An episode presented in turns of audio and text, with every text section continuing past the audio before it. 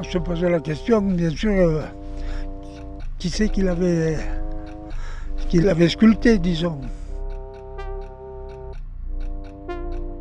Ici, l'idée, c'est de faire de musée Fenaille un peu la porte d'entrée sur le phénomène des statues Parce que quand ils m'ont dit que ça remontait à 4000 ans, alors moi, moi je, La statue menhir de Jouvaïrac est aujourd'hui au musée Fenaille de Rodez.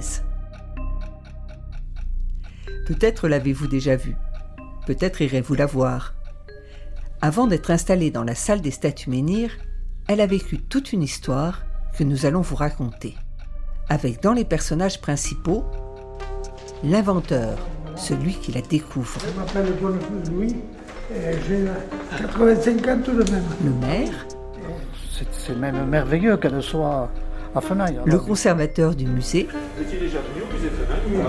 et enfin, non pas un personnage, mais une lettre. Une lettre de la Direction régionale des affaires culturelles adressée à M. Bonnefous et qui va avoir un rôle essentiel. Alors voilà, c'est par le plus grand des hasards que j'ai découvert cette statue menhir. Surprenante. C'était en l'an 2000. Archéologue, spécialiste du néolithique, photographe, anthropologue, tous se sont rendus chez monsieur et madame Bonnefous pour tenter d'en savoir plus. Nous aussi, nous avons eu envie de nous rendre à Martrin, le village de monsieur Bonnefous. La statue menhir y a été exposée pendant plusieurs années. Voilà, voilà Martin. Nous sommes accueillis par Claude Boyer, l'ancien maire de cette petite commune de 233 habitants, située dans le sud Aveyron, à 12 km de Requista. C'est un territoire où de nombreuses autres statues menhirs ont été découvertes, en particulier la Dame de Saint-Cernin. Je suis devenu maire euh, en mars 2001. Donc euh, j'ai eu un peu le bébé, mais euh, il était déjà né. je ne me sentais pas vraiment concerné. Euh, bon, pour moi, les statues menhirs, bon, c'était important, mais ça ne me concernait pas tellement. Monsieur. Les statues menhirs, stèles mégalithiques ouvragées et gravées, sont le fait des premières sociétés agropastorales qui se sont sédentarisées dans notre région à la fin du néolithique. Elles représentent l'origine de la statuaire, datée de plus de cinq millénaires. Direction régionale des affaires culturelles, service régional de l'archéologie. Monsieur Bonnefous a trouvé sa statue menhir au cours de travaux de terrassement. Depuis les années 60, elles sont nombreuses aussi à être déterrées par les tracteurs lors de travaux agricoles.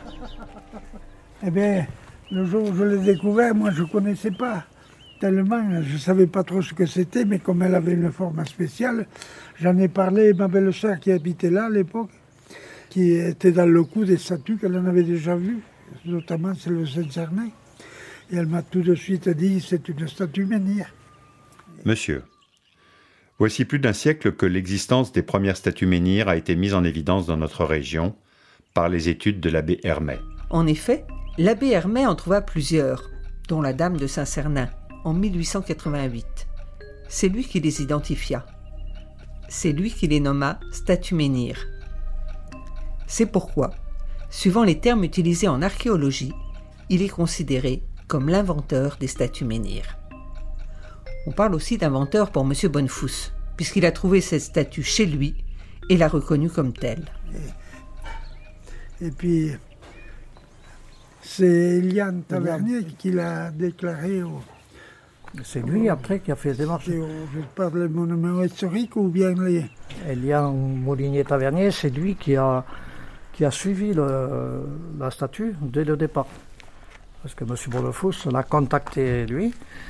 Il habite euh, à Rodez, mais par contre, euh, ses parents sont d'ici. C'est lui aussi qui a conseillé à la mairie donc, de la mettre euh, en attendant d'avoir un endroit précis sur le village, de la laisser à l'église. On va voir On va voir. Je sais pas si ça sera ouvert. Ah bon, il a fermé lui.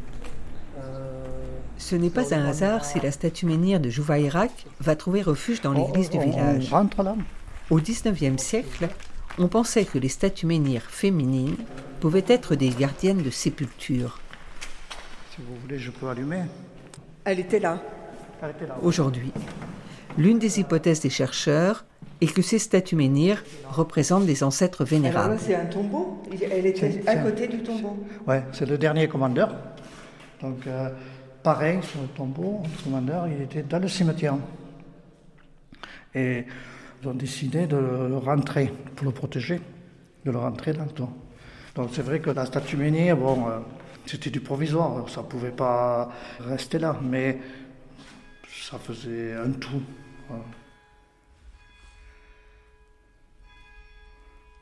Vous, entendez les cloches? Non, pas encore. Si, ah si. Moi, je ne les entends pas, j'entends mal. Peut s'imaginer euh, beaucoup de choses, et chacun peut s'imaginer euh, ce qu'il a envie. Donc, euh, mais bon, c'est quand même impressionnant, parce que quand on est devant une statue menhir et qu'on s'imagine les milliers d'années en arrière, c'est voilà, c'est prenant.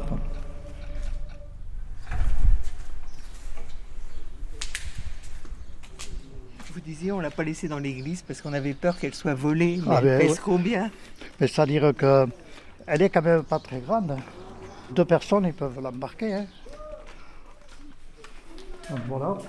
Et devinez où elle est allée après son séjour paroissial? Au bar, au restaurant du village, qui de surcroît était autrefois un presbytère, et encore avant, un lieu d'accueil de pèlerins. Bref, l'endroit évident pour accueillir une statue menhir. On va suivre son parcours, on va aller à... À, à la caminade, oui. J'ai demandé aux, amis euh, occitans euh, comment on disait presbytère en occitan. Et en fait, c'est caminade. On va aller le voir, la caminade. L'idée de la mettre dans l'entrée de l'auberge, euh, c'était euh, effectivement que le public, euh, il y accède facilement. On sait aujourd'hui que ces statues menhirs se dégradent rapidement sous l'effet de l'érosion. Le conseil municipal a décidé donc qu'il était nécessaire de la protéger. Donc euh, on a décidé de faire la niche là, euh, pour euh, la mettre là. Donc c'est verrouillé là, normalement. il y a- et puis euh, il y avait un support qui a été fait avec cette patte là. Parce que le problème de cette statue, c'est qu'elle a deux têtes. Elle est double, oui. Donc euh, on ne peut pas l'enfoncer dans la terre. Donc euh, c'est un forgeron local hein, qui a fait euh, une, une patte pour euh, la tenir. Et en fait, il a fait une pince. La, la patte, elle continue derrière là et et il y a une pince. Oui, elle l'enserre, Voilà, d'accord. voilà. Et on l'a mise euh, là à l'auberge où elle est restée jusqu'à l'an dernier en fait. Puisque l'an dernier, c'est la direction des affaires culturelles. hein, Direction régionale des affaires culturelles, à pôle patrimoine et architecture, Toulouse, le 29 novembre 2018. Monsieur, Excusez-moi. Vous voyez? C'est ça, oui. la reconnaissance de ce patrimoine exceptionnel induit d'en garantir la protection et la préservation pour les générations futures. Bonafous. Cet objectif m'a conduit à engager une démarche de protection de ces stèles en tant qu'objet mobilier au titre des monuments historiques. Nous voici arrivés chez monsieur et madame Bonnefous. Ils habitent au hameau de Jouvaïrac, juste à la sortie du village de Martrin. C'est moi qui l'avais découverte, oui. Et Je voulais voir l'emplacement, mais euh, il n'y a pas grand-chose à voir. hein. J'ai vu là quand on a tourné pour aller Ah chez vous, oui. c'est marqué statue menhir 30 mètres. Oui, parce qu'en fait, Ah, mais elle il y a une c'est la copie. C'est les fameuses statues que le département a installées. euh, ils, Oui, en, ils en il ont a installé beaucoup. Des, hein. des copies pour pas que l'original s'abîme, parce que le lichen, quoi, qui, ça, ça- à la longue, ça abîme tout, quoi. Un travail d'enquête de terrain a permis de recenser dans notre région un ensemble de 220 stèles uniquement réparties dans les départements de l'Aveyron, du Gard, de l'Hérault et du Tarn. À Toulouse, ils m'ont envoyé pour la conservation qu'il fallait faire très attention à sa conservation, quoi. Alors du coup, du coup, j'allais parler à monsieur, hein, le maire, Moi, je connaissais Fenaille depuis les amener. Je les ai contactés pour voir qu'est-ce qu'eux ils pensaient. Avant d'engager toute procédure de protection, je souhaite néanmoins recueillir votre avis écrit sur cette proposition. Dans cette attente, je vous prie d'agréer, monsieur, l'expression de ma considération distinguée. Le conservateur régional de l'archéologie. Là, ne m'appartient plus. J'ai signé comme quoi je l'ai donné à- au musée Fanaille. Alors, c'est fini. hein. non, ça, c'est bien dans un musée, ça, maintenant. Je crois que sa place, elle est là. Monsieur Bonnefous a pris une décision courageuse que beaucoup lui reprocheront. Difficile en effet de faire accepter qu'une statue menhir quitte le territoire où elle a été découverte. Certains habitants et élus pensent qu'elles peuvent être valorisées sur place et attirer les visiteurs et les touristes.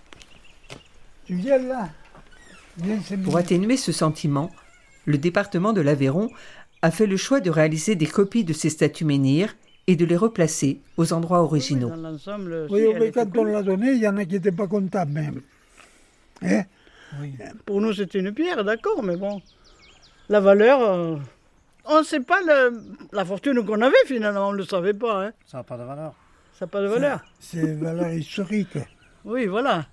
C'est c'est pour les, les grands cerveaux, disons. C'est-à-dire pour les archéologues ou les gens comme ça, quoi, qui sont dans la partie. Eh ben Pour oui. monsieur tout le monde, à premier abord, hein, on, on est ignorant, quoi. Bien évidemment. On va aller la voir d'ailleurs. Ah, vous n'avez pas porté pour faire une photo? On, on vous portera une photo. Presque deux heures plus tard, nous entrons au musée Fenaille. Dès l'entrée, un grand panneau intitulé Le musée aux mille donateurs. Ah, peut-être. oui, dans mon Dieu. À l'origine de ce musée, une association créée en 1836, la Société des lettres, sciences et arts de l'Aveyron. Son fonds sera constitué des pièces données par ses adhérents, dont les statues menhirs découvertes par l'abbé Très heureux Hermé. de vous avoir au musée quand même. Vous allez pouvoir voir la statue menhir dans son nouvel espace. Cette société deviendra le 30 octobre 1937 le musée Fenaille, du nom de l'homme qui donna les bâtiments pour abriter tous ces objets.